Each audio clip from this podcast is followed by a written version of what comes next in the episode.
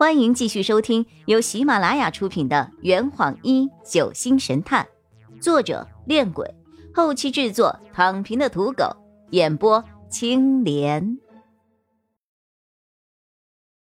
第一百零四章，我失忆了吗？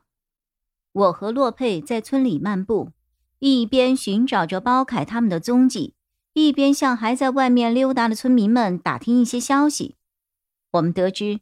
包凯、千鹤和翟村长到了村西头的葵花墓园去了。那里原本也是预备用来给十六位被毒死的村民下葬的地方。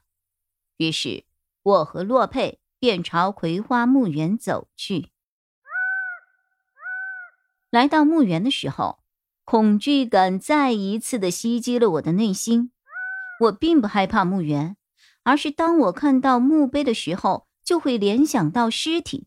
想到尸体就会想到僵尸，想到僵尸就会想到反抗，想到反抗我就突然意识到，洛佩手里没有伞，我的手里没有张悬。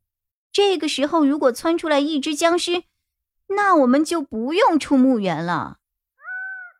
好在我们在墓园的一个大土坑旁边看到了包凯一行人。包大哥，包凯看到我们走过来，便问我们。你们不是到庄园里去了吗？我指了指身后的洛佩，洛佩有了新的调查思路。我转身一看，原本与我同行的洛佩突然不见了，这可把我吓坏了。一个大活人怎么突然就不见了呢？还好，我往回走了几步，便在坟地进口的拐角处看到了洛佩。此刻，他正站在一座修缮精良的坟墓前。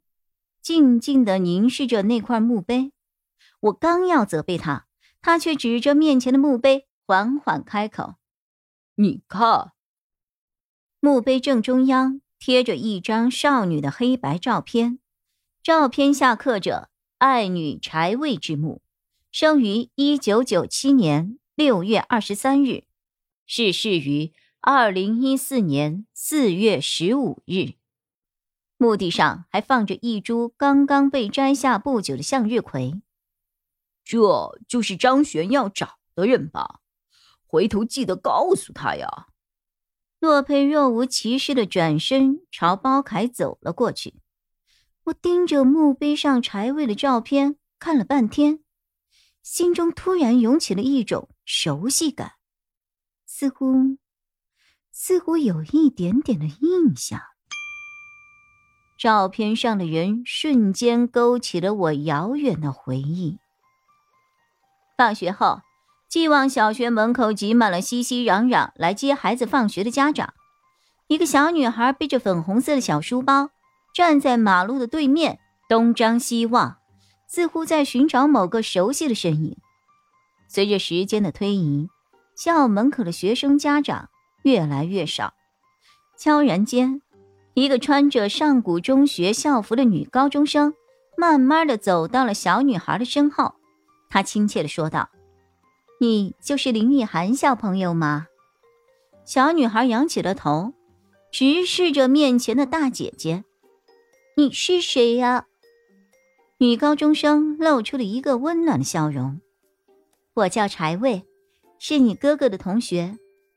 呃，他有事来不了了，所以。”让我来接你回家。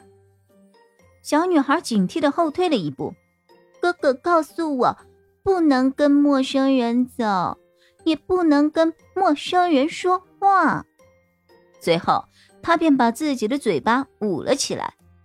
女高中生苦笑着：“那你怎样才肯相信我呀？”小女孩问着：“那你说，我哥哥叫什么名字？”女高中生轻轻动了唇，她叫。记忆从此中断，我从回忆中惊醒了过来。当时那个女孩说了什么？是林雨生吗？我没有听清女孩嘴里说的名字呀，或者说，我忘记了那个名字。奇怪，难道我真的失忆了？不光是那个人，就连那个名字也不记得了吗？林雨生，这个跟我关系最近又让我感到最陌生的人。雨涵，洛佩的叫声将我的思绪给拉了回来。我小跑过去，将刚才的回忆全部埋在了心里，等到以后有用的时候再读档吧。洛佩从千鹤的手中取回了刀伞，并将极乐庄园发生的事情简单的向他们叙述了一遍。包凯瞪着大小眼儿，张璇他还带了散弹枪，呵，这还了得！洛佩耸了耸肩。他带枪是请示过上峰的，银河肯定也和你们警界的领导打过照面的。你抓不了他，更缴不了他的枪。建议你不要自讨没趣儿。包凯翻了一个白眼儿，切，最讨厌他们这种靠关系撑腰的人了。吼吼，你有本事就当着张璇的面儿说呀！嗯嗯嗯，包凯尴尬的咳嗽了几声。我们一行五人一边走回村子，一边谈话。洛佩向翟村长问着：“村长先生，晚辈有些问题想要向你请教一下。你说，您在圣葵村当村长多久了呀？”翟村长思索了一下，啊。十二年了吧，承蒙村民们看得起，老夫连选了三任。想必您对圣葵村的历史渊源和风土人情一定很了解吧？